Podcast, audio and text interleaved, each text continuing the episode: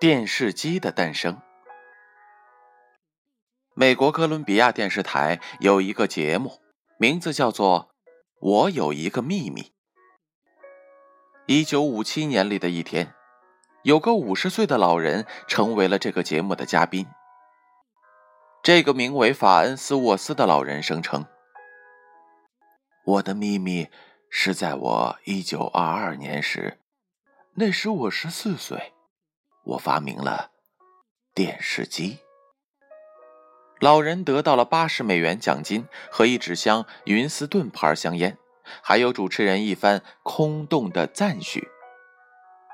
离开节目录制现场时，老人脸上带着一丝笑容。或许他回忆起自己还是美国爱达荷摩门农场一个十四岁男孩时的情景。那个时候，法恩斯沃斯是在阅读报刊有关图像传送文章时对此发生兴趣的。最早的图像传送理论认为，可以将一个图像分成许多小的像素，每个像素由一条单独电路传送，多条电路一起工作，传送的像素便聚合成整个图像。后来又有发明家提出了对图像进行逐点扫描的理论。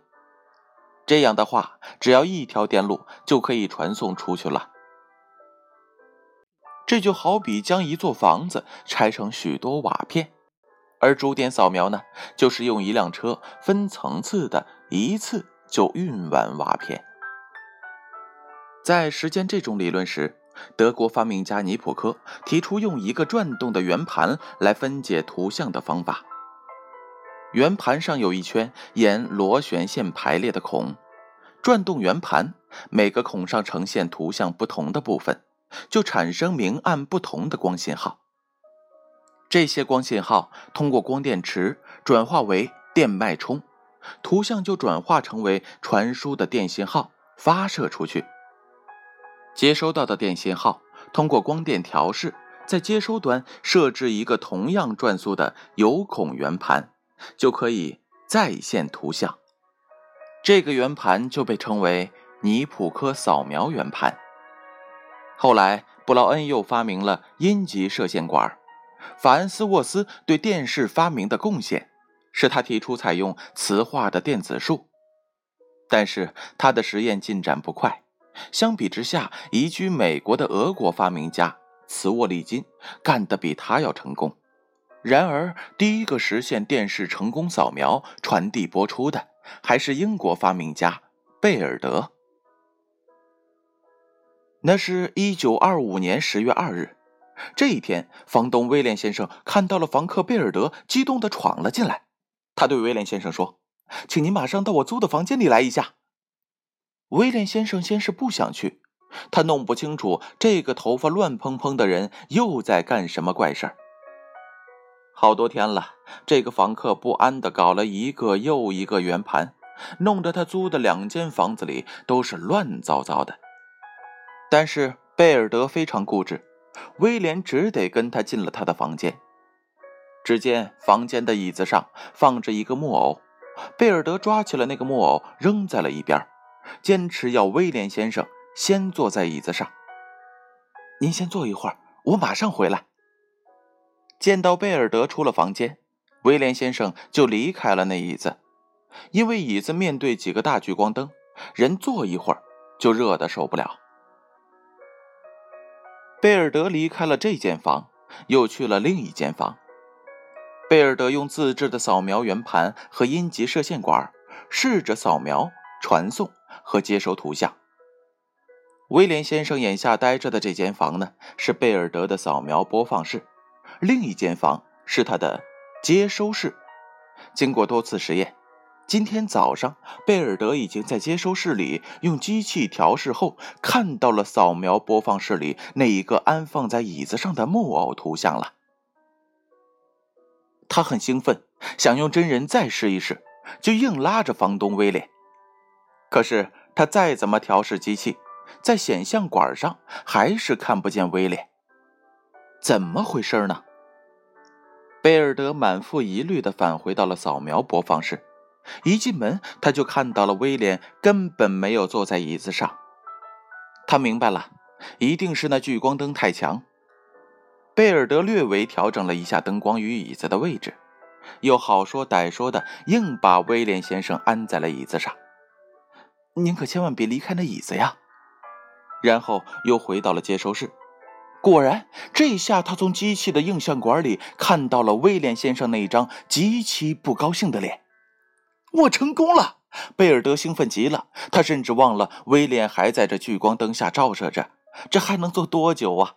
因为他已经顾不上了，因为自己已经发明了电视。一九二六年一月，英国伦敦的科普协会收到了贝尔德的信，信中是这样说的：“他已经发明了电视，请他们来观赏。”这些专家到场之后，吃惊的看到了电视。尽管贝尔德的电视图像是机器扫描。由于当时的阴极管寿命短，图像不清晰，但是这毕竟是第一次电视的成功播放。与贝尔德同样着迷于电视发明的美籍俄国发明家茨沃利金，在一九二三年也研制了光电摄像管，五年之后取得了成功。他又用电子扫描代替了尼普科的机械扫描。使图像分辨率有了极明显的提高。贝尔德的电视经过他的努力改进，在数年之后，由英国广播公司举行了首次常规性的电视播出活动。一位官员当场致辞：“我很高兴来到这里，对电视试播的第一批观众讲话。我希望这种新的科学能激发一个新的工业的产生。”它不仅是不列颠帝国的，而且是全世界的。贝尔德在英国广播公司播出室的角落里，享受自己的发明终于造福人类的快乐。